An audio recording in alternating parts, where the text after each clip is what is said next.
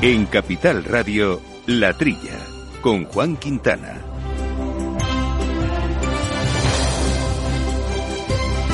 Muy buenos días, gente del campo. Bienvenidos a este programa donde, como ya saben, tratamos los asuntos del campo más importantes. Hoy no nos puede acompañar nuestro querido Juan Quintana, pero intentaremos hacer este programa y contarles la actualidad de la misma manera en la que él lo hace, que es muy bien. Está con nosotros nuestro colaborador habitual, Quintiliano Pérez. Quinti, buenos días.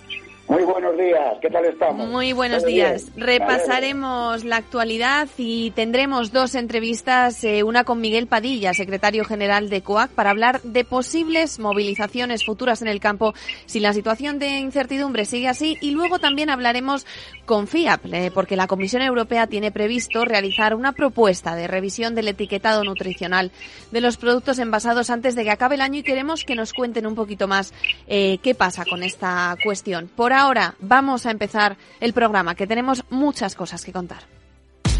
Después de la tormenta, viene otra.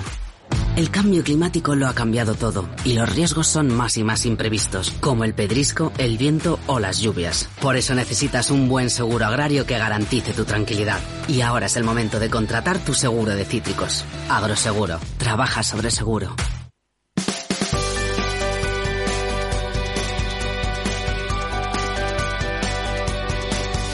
Bueno, y empezamos repasando un poco la actualidad, Quinti, porque tenemos temas, temas importantes. Es verdad que de lo que más se habla ahora es de movilizaciones de cara a inviernos y la situación de, de la inflación y la, el aumento de los costes continúa así, pero también se hablan de otros temas, como por ejemplo eh, que la comercialización del aceite de oliva sigue su ritmo imparable eh, hacia la mejor campaña de ventas de los últimos años. Los datos bueno, pues confirman que el mes de agosto ha sido muy bueno en cuanto a las salidas se refiere, con más de 132.000 toneladas vendidas, un 28% más en comparación con 2021. Bueno, pues desde las organizaciones dicen que esto es un magnífico dato si tenemos en cuenta que el mes de agosto no es que se caracterice, ¿no?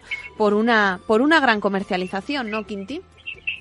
Efectivamente, por fin dentro del mundo agrario y en esta semana podemos dar una buena noticia. Hay un sector, el sector del aceite de oliva, que bueno, que no, que no solamente no se queja, sino que además está contento con el resultado de esta, de esta campaña. Como tú bien dices, Laura, pues efectivamente, las ventas en el mes de agosto en relación con el año anterior, en el mismo mes han aumentado en un 28%, es casi un 30%, en el mes de agosto es un mes en el que realmente la gente está de vacaciones. Yo entiendo que se consumen alimentos más de tipo ensaladas. Más de llevar a la playa, ¿no? Exactamente, menos utilización del aceite en general. Hombre, en ensaladas también, pero efectivamente es una, es una muy buena noticia porque la campaña terminará, si va todo bien, en 1.600.000 toneladas, que es una cifra Importante, los precios, que es lo que indudablemente interesa, pues han aumentado en relación con el año pasado un 15%, lo cual indica que son unos precios, bueno, pues retributivos que al agricultor en este caso, en este caso ya la industria, que es la que lo está vendiendo, pues le está viniendo francamente bien y el final de campaña pues va a enlazar con la con la próxima. Lo que ocurre que si hay una 440.000 toneladas de enlace para la próxima campaña. Eh, el problema está que la campaña que se presenta, como tú bien sabes también, por la información que se ha producido por la sequía que se produjo fundamentalmente durante los meses de abril y mayo, que hicieron que la flor en el olivar, en el olivo, pues se fuera, desapareciera en gran cantidad, se secara, con lo cual la próxima campaña se prevé corta con una disminución de un 30 a un 35% en producción de aceite, lo cual indica bueno que los precios del año que viene indudablemente no van a ser peores que los de este año, pero sí la producción va a ser un poco más baja. Pero vamos, congratulations, que es la primera vez en estos últimos tiempos cuando veo que el sector no se queja. Como dices tú, eh, buenas noticias y sobre todo con respecto a esos precios, porque por ejemplo nos vamos ahora a otro asunto y es que la Organización de Productores del Sur, que aglutina el 93% de la producción de leche de vaca en el sur de España, vuelve a poner de manifiesto la crítica un poco eh, de, de esa situación que viven por la que atraviesa el vacuno de leche, ya que el precio que reciben los ganaderos por la leche es del todo insuficiente, dicen, para hacer un poco ese, ese eh, hacer frente a ese incremento de los costes productivos. Y, bueno, esto es que pasa, es que pasa mucho y, hablamos aquí todas las semanas de ello, de los precios, de los productores. Esto es un problema.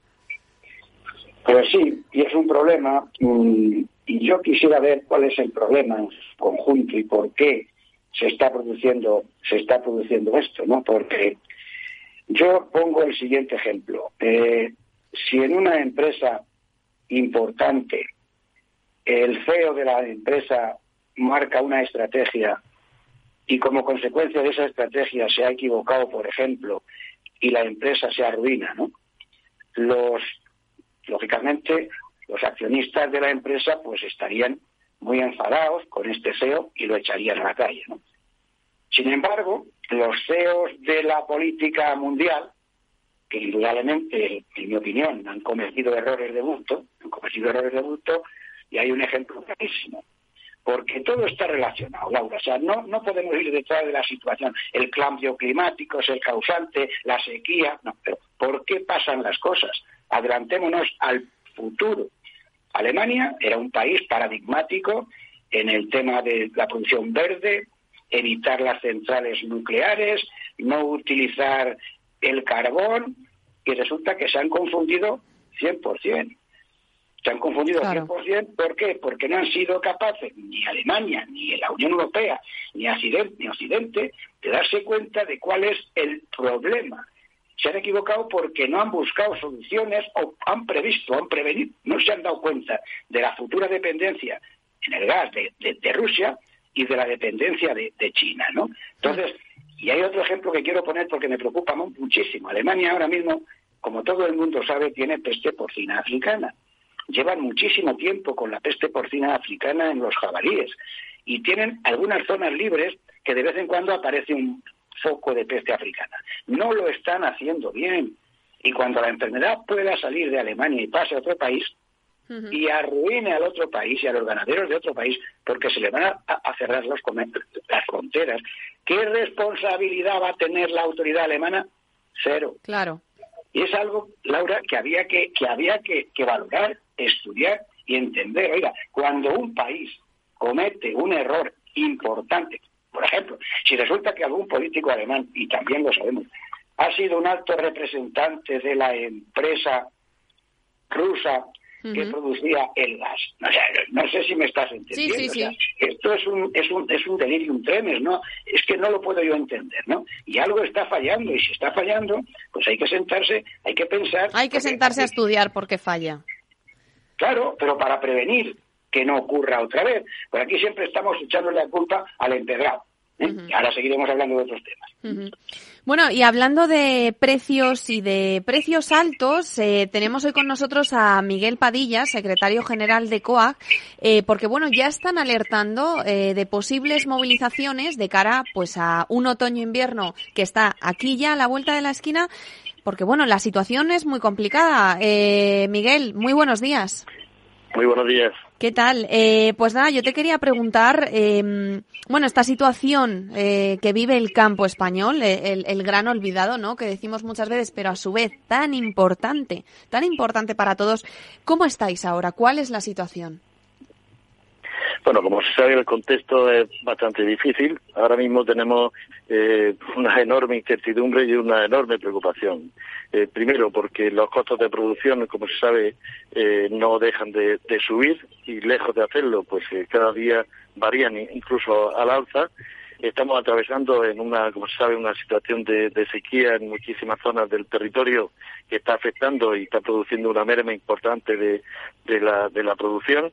Estamos también a la a espera de la entrada en vigor de la nueva PAC que como se sabe trae requisitos muy, en fin, difíciles incluso para su aplicación y que puede suponer un recorte importante para los, los perceptores en definitiva, eh, pues la, situación de, los precios, aunque es verdad que en los últimos meses el precio al productor se ha incrementado en tanto por ciento, pero hay una enorme preocupación. Es decir, es que eh, esto también asoció principalmente porque ha habido una escasez de oferta. Eh, una vez que, digamos, en el mercado se ponga una equiparación de oferta-demanda, si hay una bajada de precios, teniendo en cuenta de que los costos ya se han, eh, o sea, se han invertido, pues puede ser una auténtica hecatombe, la verdad. Y bueno, ¿cómo es un poco, eh, qué tipo de ayudas reclaman ustedes, eh, tanto a nivel europeo, tanto a nivel nacional e incluso regional, ¿no? Bueno, hay sobre todo una cuestión que es eh, muy muy importante y que ahora está afectando, bueno, lleva ya meses afectando de forma eh, muy importante, que son los costos de producción y giran en torno, eh, pues prácticamente todos los que se utilizan en la actividad agraria, ¿no? Lo que es la energía, lo que son los carburantes, lo que son los fertilizantes, plásticos, todo, o sea, prácticamente todo lo que se utiliza como input dentro de la actividad agraria, eh, pues eh, eh, esta escalada es impresionante, ¿no? Y hay que tener en cuenta de que esta escalada comenzó en el segundo semestre del año 21, es decir, que la guerra ha venido, lógicamente, a profundizar el problema, ¿no? pero que ya estaba esta situación de, especulación. Y desde luego mm, gira en torno a todos estos elementos lo que es la situación. como decía antes, eh, los precios en los últimos meses se ha corregido algo el diferencial entre producción y consumidor y ha repercutido, eh, aunque no en un tanto por ciento suficiente al ver la producción, si estos precios vuelven a caer, como decía, con el tema de los costos, mm, pues eh, ciertamente vamos a estar en una situación muchísimo más difícil. Por tanto, dentro de las reivindicaciones, y vamos aprovechar para todo ello el próximo miércoles que tenemos reunión con el ministro en el Comité de Asesor de Radio, eh, pues lógicamente eh, tiene que haber una serie de deducciones a nivel de, fiscalidad, que yo creo que es muy importante, sobre todo para los inputs que están desorbitados, y tiene que haber lógicamente medidas para lo que es el, el secano, que también está atravesando una situación dificilísima, debe de haber eh, digamos, una planificación eh, a nivel hídrica, porque como se sabe, eh, no solamente secano, sino el regadío se ha tenido que incluso sustituir cultivos por otros porque necesitan menos necesidad de, agua y por tanto son es una batería de medidas, unas económicas y otras de planificación que nos parecen muy importantes para poder aliviar esta situación. Y ven luz un poco al final del túnel, o sea, eh, los que, como digo yo siempre, los que más mandan, ¿ustedes confían en ellos? ¿Creen que esas medidas, esa batería de medidas, esos planes eh, van a llegar? Eh, porque cuando ustedes dicen, nosotros ya nos estamos, nos vemos ya más movilizándonos, eh, que quedándonos, entre comillas, en casa, ¿no? ¿Ven luz al final del túnel o poca? Pues es que eh, no se ve mucha luz ¿no? al final del túnel. ¿no? Eh, y hay también otra serie de, reivindicaciones y de carencias desde mi punto de vista que son muy importantes. Dese cuenta que la interlocución de lo que somos los interlocutores de la actividad agraria bueno, con el Ministerio de Agricultura hay una interlocución razonable, pero luego hay eh, otra serie de medidas que toman otros ministerios que afectan directamente a lo que es la, actividad agraria, lo que es la agricultura y la ganadería, que es que simplemente ni se cuenta con nosotros, ¿no? Es decir, mm, podemos hablar de otros ministerios que lógicamente hacen eh, planificaciones que yo creo que lo razonable, lo, lo de sentido común es que cuando se vista una norma que va a afectar a un sector, pues lógicamente se cuente con el sector, ¿no? Bueno, pues eso no ocurre con algunos con algunos ministerios. Por tanto, eh, la luz al final del túnel, pues eh, ciertamente no se ve y desde luego, si en este contexto que, estamos no hay, eh, digamos, soluciones que por lo menos alivien parte de, los problemas, pues indudablemente nos veremos abocados, no digo en otoño, no, en otoño o en invierno, pero sin duda eh, nos veremos abocados a salir a la calle. No hay que olvidar que en el 2021 estuvimos en todas las comunidades autónomas en la calle exigiendo precios razonables y suspendimos aquellas movilizaciones por la pandemia. ¿Y qué tipo de, em, de, movilizaciones se plantean? Porque, bueno, ya estuvieron aquí, eh, creo que fue en febrero o marzo, eh, pararon, la, en marzo fue, eh, pararon, bueno, pues casi la mitad de Madrid. nosotros estuvimos ahí. Y bueno, con una manifestación multitudinaria eh, por toda la castellana, eh, ¿se plantean algo similar? Bueno, en principio nosotros como organización lo que estamos es, eh, digamos, eh, trabajando eh, con las distintas comunidades autónomas, es decir, con la organización a nivel de las comunidades autónomas, ponderando, analizando y haciendo, bueno, una radiografía en cada zona. Y una vez que tengamos eso, sin duda, pues bueno, reuniremos lo que es el pleno, que es la dirección máxima de la organización, y tomaremos, digamos, las medidas que haya, eh, bueno, que consideremos que sean solo más mm, las más oportunas. Sin duda alguna, en este tipo de, reivindicaciones y en esta situación lo más razonable no es que lo tome una sola organización, sino que las tres organizaciones, pues eh, de común acuerdo, veamos, mm, claro. y teniendo en cuenta la situación, eh, pues tomemos una decisión. Y eso, vamos, sin duda alguna será lo razonable y será lo que al final eh, se decida. Quinti, no sé si tienes tú alguna pregunta para Miguel, aprovechando que le tenemos aquí con nosotros esta mañana. Pues en primer lugar, darle los buenos días y en segundo lugar, apoyar todo lo que está diciendo porque efectivamente, efectivamente tiene razón. Entonces, lo que yo quería comentarle, que hemos visto antes, es la luz al final del túnel. Pues mientras no se reflexione, y yo pienso que Miguel está de acuerdo conmigo, que por este camino no vamos bien, no vamos bien, porque lo ha dicho él.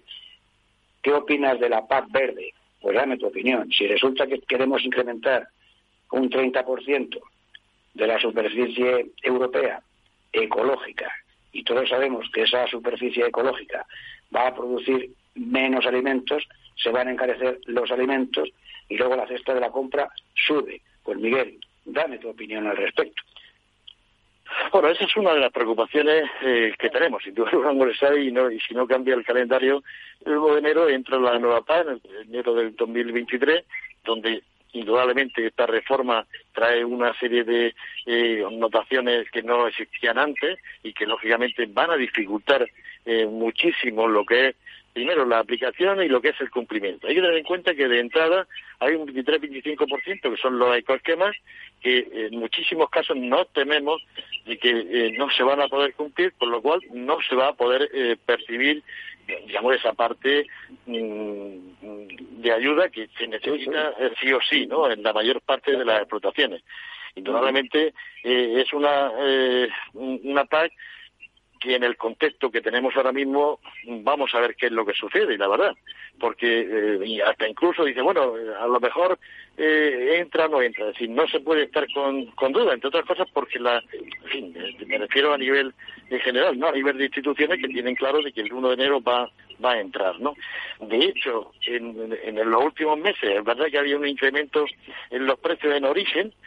Si esto no hubiese ocurrido, estaríamos en una hecatombe total con los costos de producción que tenemos. Por tanto, si va a reducir los cumplimientos que hay que hacer en la nueva PAC, va a reducir la producción, eh, yo creo que en el contexto actual que tiene no solamente España sino Europa no se puede permitir digamos esta esta, esta situación. No sé si estarás de acuerdo conmigo Miguel en lo que en, la, la, reflexión que yo hago. Yo pienso que en Bruselas cuando se marcan un objetivo se lo marcan dentro de su propia campana aislada del resto del contexto de las actividades de las actuaciones mundiales no y esta paz se pensó se gestó hace algún tiempo cuando no estaban sobre el tapete la situación actual. Entonces, si esta PAC no se puede aplicar ahora, porque no se tuvo en cuenta a la hora de ponerla en marcha o gestarla, la situación actual, ¿no crees que habría que reflexionar ver la posibilidad de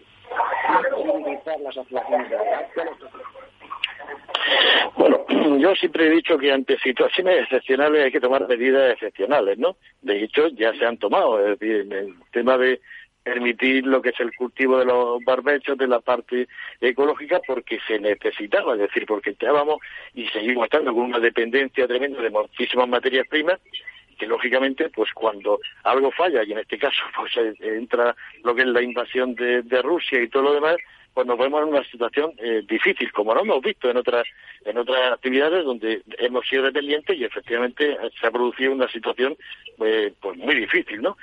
y por lo tanto mm, la reflexión que hace me parece lógica, es decir, nos encontramos en un contexto donde ahora lo que tenemos es que garantizar la alimentación a nivel europeo, pues indudablemente tenemos que poner todos los medios para que esto sea posible.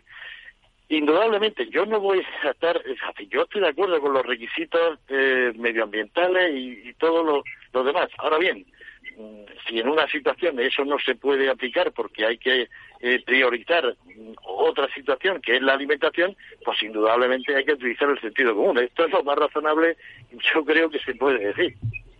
Eso está clarísimo, Miguel. Yo estoy de acuerdo contigo. Pues oye, Miguel, un placer tenerte aquí. Te tenemos que despedir ya porque nos quedamos sin tiempo, pero muchas gracias por, por acompañarnos. Miguel Padilla, secretario general de COAG. Pues un placer para mí también. La verdad que a vuestra disposición cuando lo necesitéis. Muchas gracias. Muchas gracias, Miguel. Buenos días. Buenos días, buenos días. Sentir que la innovación, la sostenibilidad y la digitalización son la agricultura del futuro es sentirse agro. En Agrobank queremos apoyar a las personas que transformáis el sector agroalimentario creando un gran ecosistema de innovación agro. Siente agro. La nueva era empieza contigo. Infórmate en caixabank.es.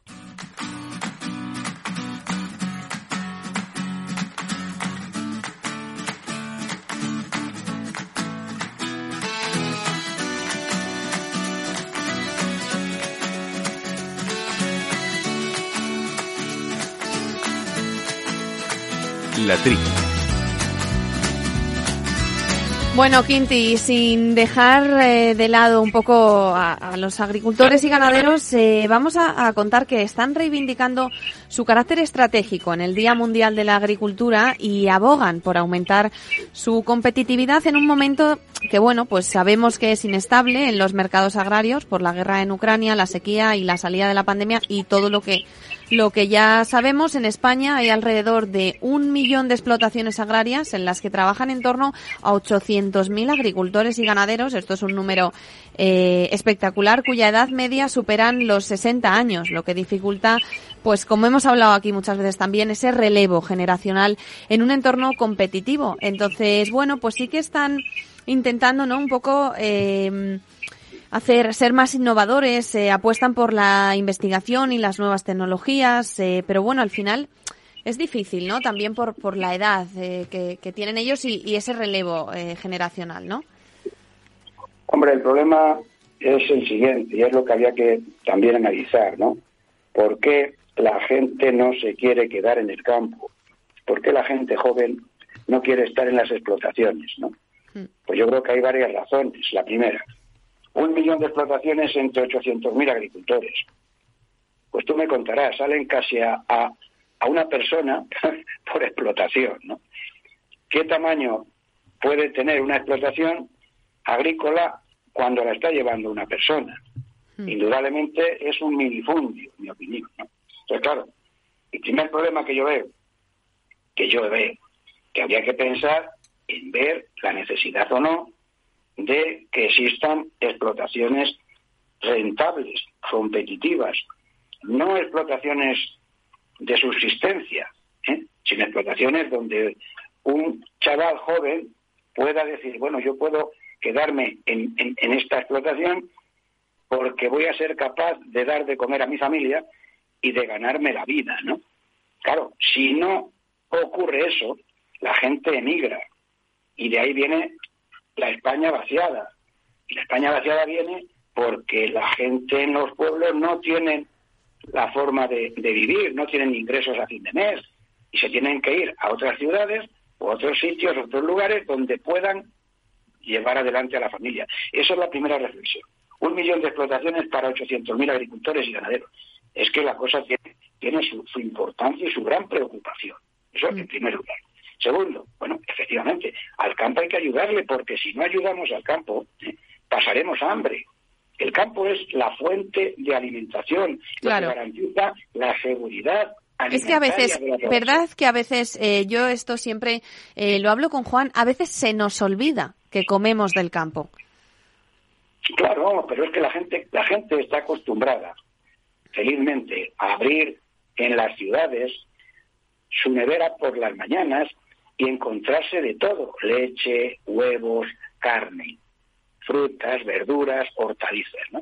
Y no se dan cuenta que eso no se produce en, el, en la gran superficie, en el supermercado. Claro, los niños de la ciudad van con sus padres al supermercado, compran todo lo que hay allí y no se dan cuenta que eso no nace en los lineales, nace, se produce en el campo. Y que durante la pandemia, los agricultores y los ganaderos españoles y durante la filomena ¿eh? han sido capaces de estar a pie del cañón produciendo para que el consumidor, para que el ciudadano consuma. Entonces, ¿cuál es el problema? Primero, la seguridad alimentaria, que es fundamental, porque estamos acostumbrados, Laura, a comprar a países terceros. ¿eh? Y eso tiene sus, sus riesgos.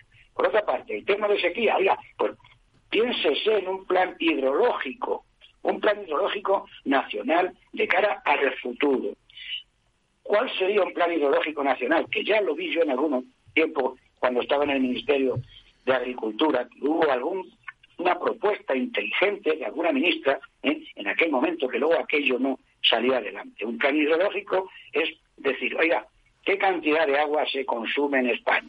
España se consume agua, pues de tres posibilidades, la agricultura, el consumo de boca, digamos, y la industria, ¿vale? Ese es el consumo. Ahora, ¿cuál es la producción de agua? ¿De dónde sale el agua que nosotros tenemos que consumir? Pues tenemos la lluvia, los ríos, las desaladoras, el agua subterránea. Créense infraestructuras suficientes para que no echemos la culpa al cambio climático, porque siempre, como digo, cambio climático tiene su gran importancia, por supuesto, pero la sequía en España se han estado produciendo intermitentemente unos años y otros no, y eso es así, ¿no? Entonces, estudiense políticas a largo plazo, que son políticas que no dependen de un solo gobierno ni de un solo partido político. Son políticas nacionales de futuro, de consenso, para que esta situación actual pues no ocurra. ¿Qué ocurre? Claro, si a esto le sumas el incremento de los costes de producción, los cereales, los fitosanitarios, los piensos, la electricidad, pues, pues es lógicamente, ¿qué, vas a conseguir? Pues vas a conseguir que el ganadero o el agricultor no pueda, no pueda funcionar. Y otro factor clave que no se dice, y es muy importante, que es las importaciones de países terceros, Laura. Importaciones que, de acuerdo con los convenios internacionales de la Unión Europea con terceros países en los que nos ponemos de acuerdo para nosotros admitir productos del campo y exportar no sé qué otra cosa. Bueno, pues eso está muy bien, pero oiga, cuidadito con este asunto porque estamos arruinando a nuestros agricultores y a nuestros ganaderos, estamos haciendo más importante la producción de un país tercero, estamos haciendo más fuerte esta producción con lo cual, la competencia internacional para nosotros será muchísimo peor. No sé si yo me explico. Sí, sí, sí, sí. De hecho, eh, haces un análisis eh, muy importante que yo creo que, bueno, mucha gente debería escuchar para, para ser un poco, un poco más consciente. Vamos a ir ahora, Jesús, eh, para no quedarnos sin tiempo y poder hacer esta entrevista que a mí me parece muy interesante. saludamos a Enrico Fabrecci, director de Política Alimentaria de FIAP. Muy buenos días. ¿Qué tal? Buenos días. ¿Qué tal? Eh, bueno, pues íbamos a hablar un poco em, del etiquetado. Yo te quería preguntar, em, en España se aplica eh, Nutri-Score eh, de forma voluntaria. Em, mi, mi, pregunta es, ¿qué valoración hacen desde FIAP de, de su funcionamiento? bueno, como, como bien dices, hay, mm, bueno, se puede ver en el supermercado a día de hoy que hay alguna, algunas empresas y alguna cadena de distribución que están utilizando eh, o han empezado a utilizar este tipo de, esquema, ¿no? El Nutri-Score. Eh, bueno, más allá de, las valoraciones, parece que de momento es bastante anecdótico. Eh, es verdad que alguna gran cadena de distribución en sus productos lo ha empezado a utilizar, con lo cual eh, según el mismo esquema, eh, a lo largo de mm, unos años debería incorporarse a todos los productos de la misma marca. Eh, pero sí es verdad que de momento no podemos decir que sea una utilización masiva o ni mucho menos mayoritaria. ¿Cuál es el modelo em, por el que apuesta el sector? En su momento FIAP apostó por un modelo de etiquetado que luego retiró. Em, un poco la pregunta es, ¿puede tener cabida en el contexto actual que vivimos? Eh, sí, bueno, eh, realmente FIAP como tal eh, siempre ha apostado por lo que es un esquema que se llama ingesta de referencia, que sigue que se sigue utilizando, que es acorde a la legislación europea. hace hace un tiempo, efectivamente, hubo una, una iniciativa de algunas empresas con, con un modelo similar al, al semáforo nutricional eh, pero tampoco había consenso, por así decirlo, en, la, industria. Nosotros lo que, eh, más que abogar por un modelo específico u otro, sí que hay una serie de criterios que, pensamos son necesarios para realmente eh, tratar esta materia. es decir, que haya una base científica, que se evite discriminar productos o, ingredientes, porque realmente luego lo que impacta en la salud es la dieta en su conjunto y el estilo de vida eh, y también que es un esquema que aporte valor a los consumidores que evidentemente se acorde a, la legislación comunitaria, porque en el fondo estamos en un mercado que es mucho más grande eh, que el mercado español, que ya de por sí es grande, pero es que es un mercado directamente ¿no? de todos los 27 países de la Unión Europea. Y en España el gobierno, bueno, tomó la decisión de no regular eh, hasta ver qué hacía la comisión. ¿Ha habido desde entonces Mm, más contactos con el Ministerio sobre esta cuestión para, bueno, alinear un poco posiciones de cara a defender nuestros intereses? También a nivel mm, europeo.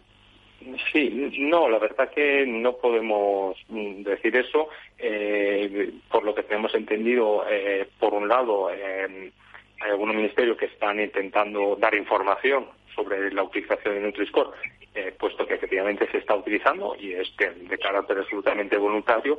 Y luego, bueno, la cuestión mucho más amplia, efectivamente es un debate a nivel europeo eh, en el que la Comisión debería hacer una propuesta y, luego los Estados miembros se deberían posicionar. Pero efectivamente España creo que eh, tiene que jugar un papel bastante importante eh, sobre todo considerando ¿no? nuestros productos por los que realmente somos conocidos, como el aceite de oliva, por ejemplo, y otros, para intentar siempre eh, comunicar de una manera adecuada al consumidor, eh, porque puede haber consumidores en otros Estados miembros que no sean tan familiarizados con, por ejemplo, el aceite de oliva y claramente ven un color rojo, por así decirlo, pues igual no le estaría transmitiendo el mensaje que quien lo conoce sí sabe que es bueno para eh, para la salud, por ejemplo.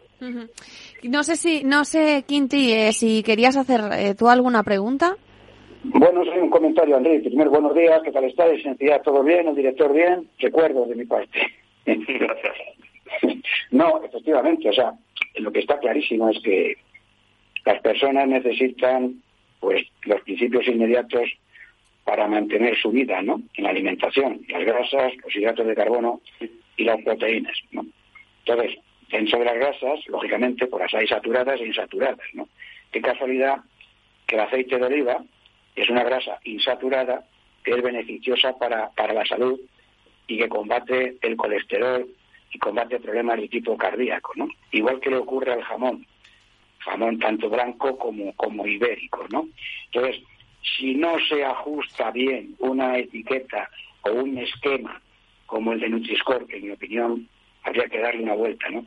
Y como tú bien dices, aparece un color rojo para un aceite de oliva cuando es absolutamente saludable, ¿no? Pues estamos haciendo indudablemente un mal servicio al consumidor, porque el consumidor puede ir a consumir otro tipo de aceite, yo qué sé, aceite de palma, por ejemplo, u otro tipo de alimento que no sea jamón, precisamente porque se está confundiendo y está recibiendo un mensaje nutricional erróneo, pero por el propio consumidor. Muchas veces en Bruselas se hacen las cosas de una manera que no se ajustan, en mi opinión, y no sé si estará de acuerdo conmigo, a la auténtica realidad científica, ¿no? Y quizás, no sé cuál es tu opinión, de ahí pueden venir el problema. Sí, es, es cierto. Eh, de decir que también el asunto es extremadamente complicado de decir el, no, el impacto que, que, productos e ingredientes puedan tener sobre la salud, además en un campo eh, donde tenemos pocas certezas, por, por así decirlo.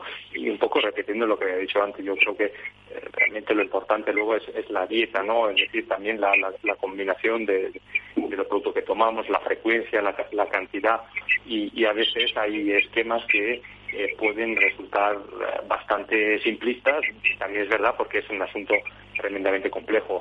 a la vez se está reconociendo ahora el, el valor ¿no? del, aceite de oliva, entonces tenemos entendido que Nutrisco también se adaptará para dar una puntuación mejor a este, a este producto, porque además la evidencia científica en su favor es abrumadora, con lo cual no tenía sentido discreditarlo, pero efectivamente puede haber más casos como eso. Eh, entonces yo anticipo que será eh, un debate que todavía será largo y, puede ser complejo y hay que, eh, que intentar buscar entre un, equilibrio entre la, el deseo y la necesidad, evidentemente, de, de informar al consumidor pero de no hacerlo demasiado simple porque si no caemos a veces en errores y pueden tener consecuencias que quizá no habíamos anticipado. Está clarísimo, sí, sí, totalmente de acuerdo contigo. Pues Enrico, nos quedamos sin tiempo, pero de verdad muchas gracias por acompañarnos, porque oye, da gusto hablar al final con gente que entiende, ¿no? Que te explica las cosas, eh, porque claro, es importante que entendamos las cosas. Muchísimas gracias a vosotros. Pues hablamos. Un saludo, muchas gracias. Un abrazo. Adiós. Adiós, adiós. Buenos días. Adiós.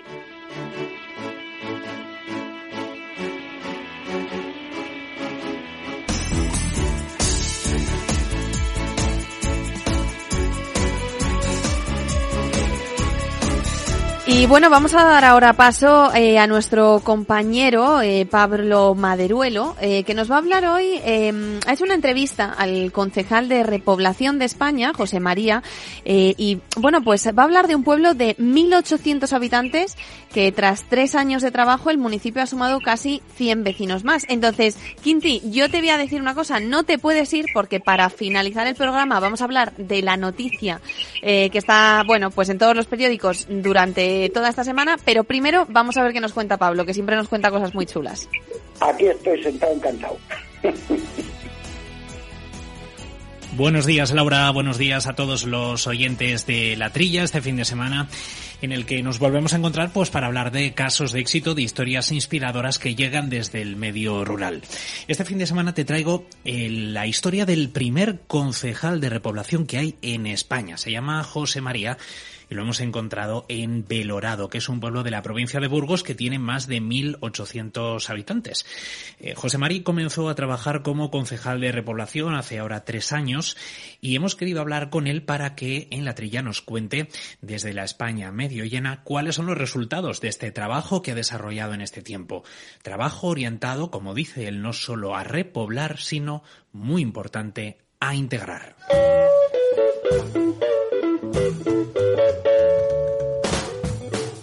José María García es eh, concejal de repoblación e integración en Belorado.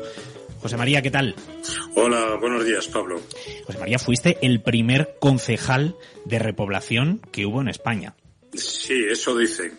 Eh, soy concejal en el Ayuntamiento de Belorado y Belorado ha sido el primer municipio de España en crear una concejalía de repoblación e integración. ¿Cómo estáis trabajando? ¿Qué habéis hecho en estos últimos años para obtener estos resultados? Bueno, pues hemos tocado muchos palos. Eh, para empezar, mm, lo primero que hicimos fue crear la Concejalía de Repoblación e Integración. Y para mí, tan importante es el repoblar como el integrar a la gente que viene al pueblo. Segundo sería organizar un grupo de acogida, que son voluntarios de asociaciones, Cruz Roja, residentes arraigados ya, vecinos e incluso varios concejales. Eh, también Mm, hicimos una contratación y estamos colaborando con empresas y asociaciones poblacionales. Empezamos, de hecho, trabajando con el proyecto Arraigo. Después eh, nos unimos a Hola Pueblo y 20 a Vivir a un Pueblo. Eh, nos unimos también a la Red Nacional de Pueblos Acogedores para el Teletrabajo. Y además, eh, pues hemos estado en contacto con la Asociación contra la Despoblación Rural y con el proyecto Campo Motiva de Madrid, que siempre han estado dispuestos a echarnos una mano. Y hemos estado en contacto, entre otros, pues con el Hueco de Soria, con Yorre Pueblo y Pueblo. Eh, seguro que se me escapa alguno. Eh, pero bueno, también estamos hemos contado y seguimos contando con una ayuda inestimable como es la ONG Hacen Burgos, que nos asesora, nos asesora muchas eh, cosas, sobre todo con la gente que viene de fuera. Al final, escuchándote, José María, eh, lo que uno piensa es, al final se trata de trabajar de forma coordinada entre las instituciones públicas, las entidades, las empresas, los proyectos que están trabajando de forma innovadora y hacer, entiendo, una estrategia eh, integral de 360 grados que aborde eh, la repoblación desde distintas perspectivas, ¿no? Sí, sí. Además, hemos creado, bueno, hemos hecho bastantes cosas, entre ellas eh, fue importante y estamos ahora, bueno, con las vacaciones estamos en un impasse, pero el plan Valora, el plan Valora eh, consiste en reuniones con las empresas más representativas de la comarca, eh, luego visitas de los eh, jóvenes a esas empresas locales y además lo complementamos con charlas en el instituto presentándole a los chicos, pues, y chicas, claro, las posibles salidas laborables en la, en la zona. tuvimos una reunión en Belorado eh, importante por lo, por lo, que supuso en su día con el anterior vicepresidente de la Junta de Castilla y León y el entonces consejero de, de Transparencia, Ordenación del Territorio y Acción Exterior, creo que era toda esa titulación que tenía, que algo cambió en su percepción mm, porque ellos eh, también cambiaron con respecto al tema de la repoblación. Eh, posteriormente hemos contratado una DLE que es un agente de desarrollo local, que nos está pues echando una mano tremenda. Eh, lanzamos una campaña de alquiler de huertos y otra de pisos, casas y locales. Mm, de momento el resultado no fue muy allá. Eh, también hemos estado haciendo prácticas mm, de campo rural. De hecho, ofertamos tres plazas para turismo, ADL y guardería. Solamente salió esta última. Eh, y actualmente hemos vuelto a retomar eh, dos campañas, la de Empadrónate en Belorado y la de casas, pisos, locales y huertos para jóvenes y vecinos. Y termino con el punto, sería el 10. Es el proyecto de repoblación del Ayuntamiento de Belorado, junto con el proyecto Arraigo, eh, conseguimos el premio a la innovación política europea en el apartado calidad de vida 2021 eh, en competencia directa con las grandes ciudades europeas, un pequeño pueblo de 1.800 habitantes. La entrega, se, a cuenta de la pandemia y demás, pues se realizó este año, el pasado 4 de mayo, eh, precisamente aquí en Belorado. José María, me voy a detener en una de las cosas que has dicho, que es eh, el tema de la vivienda, que es uno de los eh, problemas que se encuentran muchas personas que se quieren marchar a vivir a pequeños pueblos. Hay muchas casas que están abandonadas o que están cerradas, incluso muchas en eh, estado de ruina, pero si no se moviliza todo ese patrimonio de viviendas, hay un problema realmente de, de oferta. Por supuesto, ese es el mayor problema que tenemos hoy en día los pueblos pequeños y, por supuesto, cuanto más pequeños son, mayor es el problema. Eh, hay enorme, una cantidad enorme de casas en venta en el pueblo y para alquilar en este momento no disponemos de ninguna. Siempre a última hora y casi las últimas ya son, yo digo que es ya un milagro, aparece a última hora cuando ya nos despedimos de la gente que parece que, ya no va a haber casa, aparece. Y nos ha pasado con las dos últimas eh, mujeres que han venido al pueblo. Eh, y bueno, estamos en esa campaña intentándolo y ya te repito más, insisto, es el mayor problema que tenemos. Aparte de que también es un problema el que los jóvenes eh, abandonen los pueblos para ir a las ciudades, se formen y luego se forman en una actividad que no están preparados o no hay un trabajo dispuesto para ellos en el medio rural. Y, por supuesto, el envejecimiento de la población. Hemos hablado de, retos, hemos hablado de campañas, de medidas. Eh, ¿Qué resultados está dando todo esto en términos eh, prácticos, en términos de población? Eh, José María, en estos últimos años. Hablábamos antes de alguna cifra, pero si me puedes precisar un poco más. Sí, además te voy a concretar. bueno, además contando con la, colaboración de todas estas empresas y asociaciones poblacionales que te he comentado, junto con el proyecto Arraigo, eh, y todo, bueno, y todos ellos, eh, incluso aportaciones particulares, eh, hemos conseguido que vengan a Belorado en estos últimos tres años son 31 familias con un total de 87 personas, de las cuales 47 eran adultos y 40 niños. Por el contrario, hay que, hay que decirlo también, eh, se han marchado del pueblo pues cinco familias por distintas razones. Una de ellas está pendiente de regresar más adelante y otras dos que no están en Belorado, pero hemos conseguido que se queden en la zona y se arraiguen también en la comarca.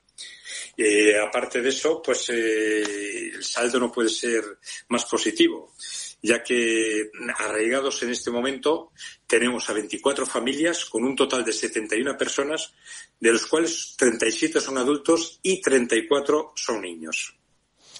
Estoy imaginando que nos esté escuchando que seguramente ocurra algún otro concejal o algún otro representante em, de alguna institución pública de otro municipio.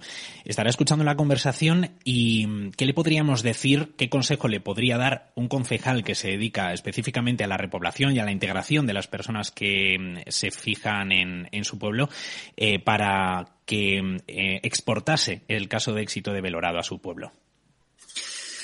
Bueno, pues a pesar de que llevo tres años dedicado a esto, no tengo ni idea. No tengo ni idea.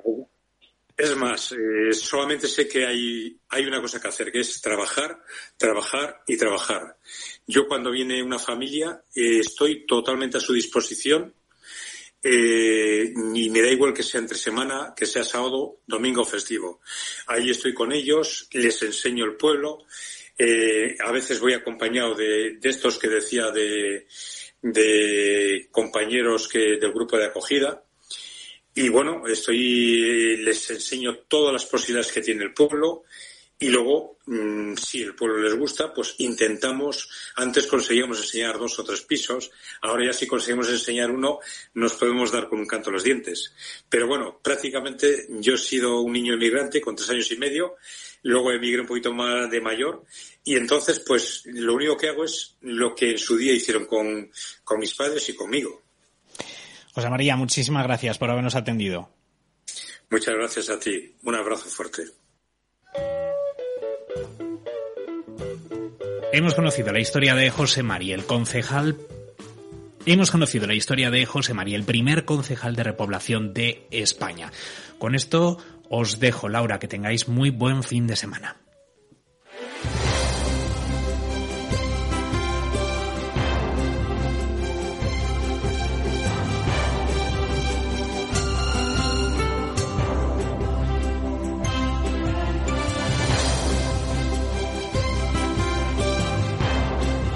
En Capital Radio, La Trilla.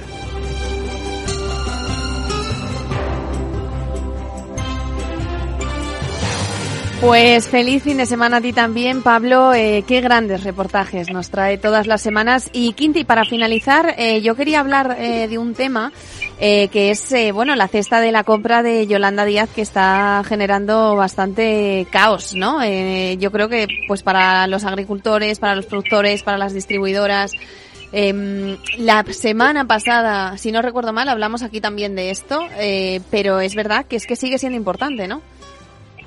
Pues sí, hombre, yo partiendo de una quiero más, ser lo más objetivo posible. ¿no? Yo entiendo que el fin que persigue la vicepresidenta pues es bueno, lógicamente. Nadie puede pensar que alguien que, que entiende que las capas más desfavorecidas de la, de la sociedad pues tengan una capacidad mayor para adquirir alimentos de, primera necesidad, pues lógicamente el fin es bueno. Ahora, lo que no está claro es los medios, porque en este caso el fin no justifica los medios. ¿no? Yo creo que los medios que se intentan poner en marcha pues no se ajustan primero a la legislación vigente comunitaria de la libre competencia, no se ajustan a la situación occidental está fuera de lo que son regímenes de tipo capitalista, donde el libre comercio y la libre competencia indudablemente no son el, día a día, ¿no? sino que tienen otro tipo de, de, situación en este aspecto. Y luego, por otra parte, en España hay una ley, una ley que es la ley de la cadena, que indica que cada uno de los eslabones tiene que pagar el coste de producción del eslabón anterior, ¿no? Para que no se arruine. Y en este caso es claro, si tú tienes un aumento del coste de producción de la materia prima, sea la carne, ah. sea el cereal, sea el pan, sea lo que quieras, por el gasóleo, por la luz, por, por, la sequía, pues tú tienes como gran superficie que pagar ese coste de producción mínimo para que el agricultor pueda subsistir y pueda seguir produciendo alimentos, ¿no? Mm. Para esa gran superficie. Bueno, lo que piden, eh, dicen que preferiblemente eh, sería bajar impuestos eh, bajar el IVA, ¿no? Esto sería una mejor propuesta, vamos a decir. Hombre, aquí lo que está claro es que el gobierno tiene que entender, en mi opinión, si es que, si es que con buena voluntad por parte de todos, ¿eh?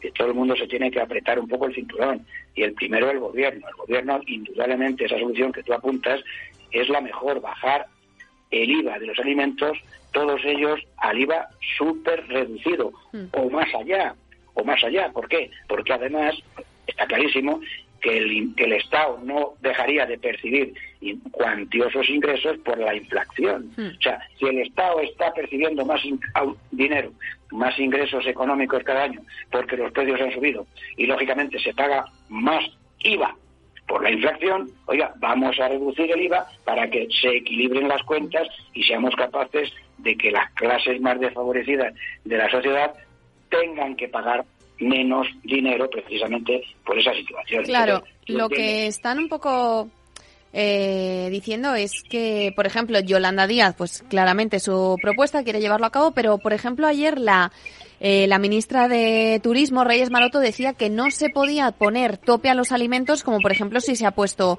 eh, al precio de, del, del, gas, de la electricidad, si, si se ha puesto, ¿no? Con la excepción ibérica, pero que con los, los con los alimentos no se podía, ¿no? Pero bueno, parece que la ministra de Trabajo sí hay RQR.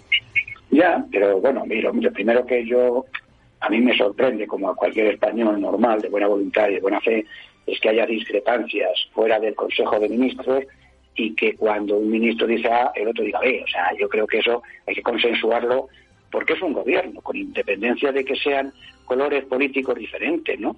Entonces, eh, lo lógico es que cada uno de los miembros del gabinete, indudablemente, digan algo que se ha acordado en el propio gabinete, ¿no? Porque claro, entonces, ¿qué ocurre? Que efectivamente, pues esto es difícil de, comprender, Laura. Yo, yo, no, yo no lo entiendo, ¿no? Y eso es así, ¿no? Mm, sí, sí, es así. Pues, pues sí, sí, la verdad que es un tema que yo creo que seguirá dando bastante juego porque tú crees que eh, ¿Llegarán a una solución? ¿De cara a la semana que viene eh, podremos dar aquí otra noticia que no sea esta que está un poco en el aire?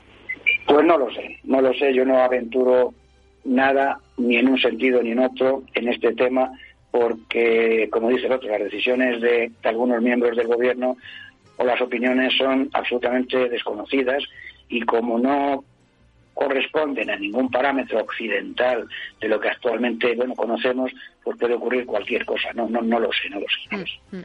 Bueno, pues ya para acabar, eh, yo quería hablar de un tema que, que bueno, de hecho, eh, nuestro primer entrevistado, eh, Miguel eh, había hablado de ello, que es eh, uno de los problemas del campo es la sequía. Y es que la sequía se agudiza en España eh, con los embalses que están en su peor momento, su peor dato desde el año 2005. Es que cuidado, eh, que es que estamos en 2022, 2005.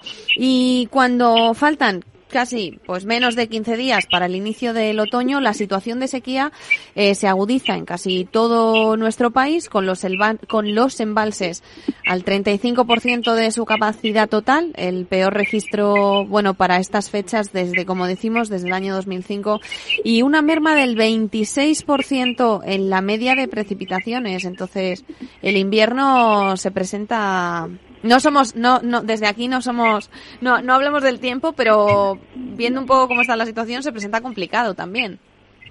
Se presenta muy complicado, pero es lo que hemos comentado antes. O sea, el tema de la sequía es recurrente en España, no solamente este año.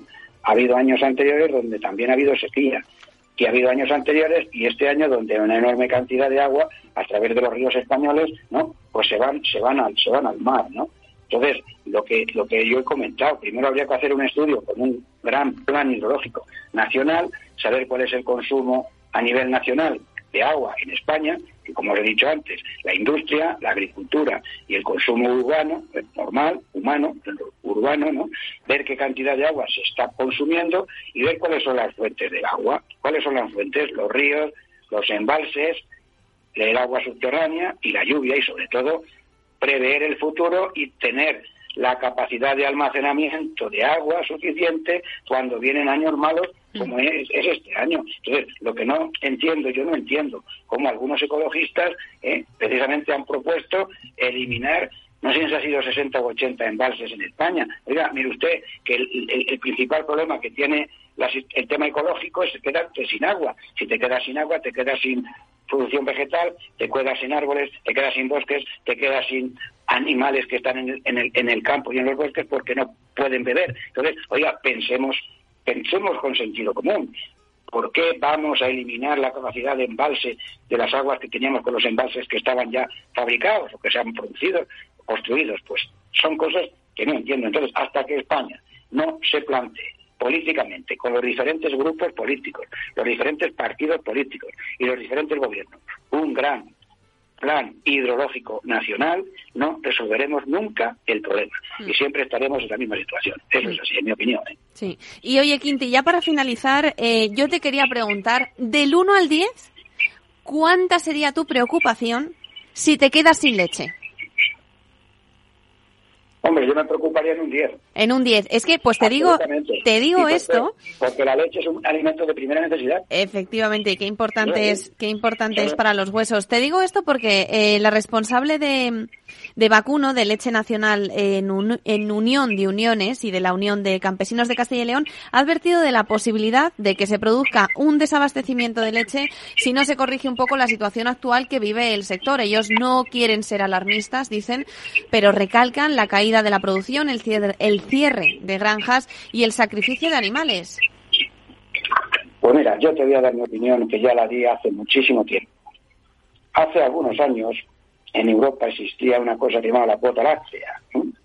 La cuota láctea era un sistema de mantenimiento de la producción láctea en los diferentes países, de tal manera que los países no pudieran aumentar la producción de leche, pero le estaba garantizando de alguna forma que no hubiese una competencia atroz entre países más eficientes y otros en este tipo de producción. Francia, sin duda cabe, es un país muy eficiente en producción de leche y produce muchísima más leche que en España. Y ocurre una cosa curiosa. España, que es un país deficitario en producción de leche en cerca del 30% y sin embargo tiene precios diferentes a los de Francia. No sé si me estoy explicando. ¿Por qué no puede funcionar esto, el precio en España? Porque se está trayendo leche francesa más barata que la española. Cuando el país, como España, tenía que tener los precios más altos que Francia porque es deficitaria. Y el coste del transporte, aunque solamente fuera este coste, indudablemente tendría que hacernos más competitivos. Ejemplo, sector porcino, excedentario, que tenemos una superproducción para exportar al exterior. Y sin embargo, los precios son muy razonables, son precios altos, exportamos leche, o sea, carne de cerdo. Sin embargo, importamos leche y los precios son bajos. Yo ya lo dije en su momento y alguien pensó que, bueno, aquella reflexión que yo hacía, pues no va, iba a ocurrir nada. No, lo que va a ocurrir que paulatinamente la producción de leche en España se va a venir disminuyendo porque tenemos un gran competidor que es Francia. Y al haberle quitado a Francia el tope de producción, cuál era su cuota láctea, como nosotros, pues ahora nos están inundando de leche que antes no se podía hacer porque estaba prohibido producir más leche de la que la cuota de cada país le permitía. Puedo estar confundido, puede haber opiniones en contra mía, yo estoy de acuerdo que cada uno puede opinar lo que quiera, pero en mi modesta opinión, una de las razones por las que la situación láctea está así es por haber eliminado las cuotas lácteas. Pues Quinti, muchas gracias eh, por acompañarnos una vez más. Eh, yo, vamos, creo que eres un, te voy a llamar el experto de hacernos entender mejor las cosas aquí cada semana, eh, que es que es muy importante. Y bueno, pues te damos las gracias a ti, damos las gracias a nuestros dos entrevistados de hoy. Recordamos Miguel Padilla, secretario de COAG, y Enrico Fabrecci, director de política alimentaria de FIAP. Y les esperamos aquí la semana que viene. ya estará Juan Quintana con ustedes para contarles todas las noticias del sector del campo que tan importante es.